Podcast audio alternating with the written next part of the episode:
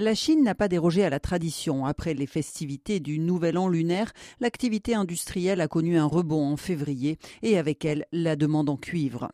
Le mois de mars a été marqué par un ralentissement, mais si la demande chinoise se consolide, les stocks de métal rouge connus pourraient fondre d'ici le troisième trimestre. Ils sont en effet tombés en ce début d'année à leur plus bas niveau saisonnier depuis 2008. Une chute qui s'est accélérée ces dernières semaines et qui laisse aujourd'hui peu de marge de manœuvre en cas de forte demande imprévue. En fin de semaine dernière, le contrat pour une livraison de cuivre dans trois mois se négocie à la Bourse des métaux de Londres à plus de 9000 dollars la tonne. Trafigura, le plus grand négociant au monde de cuivre, table sur une hausse qui va se poursuivre au-delà de 10 000 dollars, voire 12 000 dollars la tonne.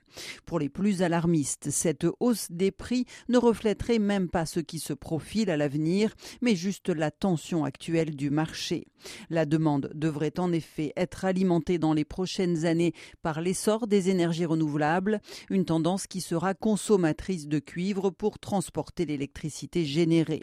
Ira-t-on pour autant vers une demande de 40 millions de tonnes en 2030 contre 25 millions en 2021 comme le prévoient certains miniers? Même si la demande ne va pas jusqu'à doubler, la question est de savoir quand le déficit entre l'offre et la demande débutera et de quelle ampleur il sera. Certaines mines peuvent encore augmenter leur capacité, mais elles sont rares. Il est aussi difficile de compter sur d'autres projets à court terme en raison des années nécessaires au démarrage de nouvelles mines. Le gros gisement potentiel est celui du recyclage, explique un expert, mais il ne pourra réellement se développer que si les prix continuent de grimper.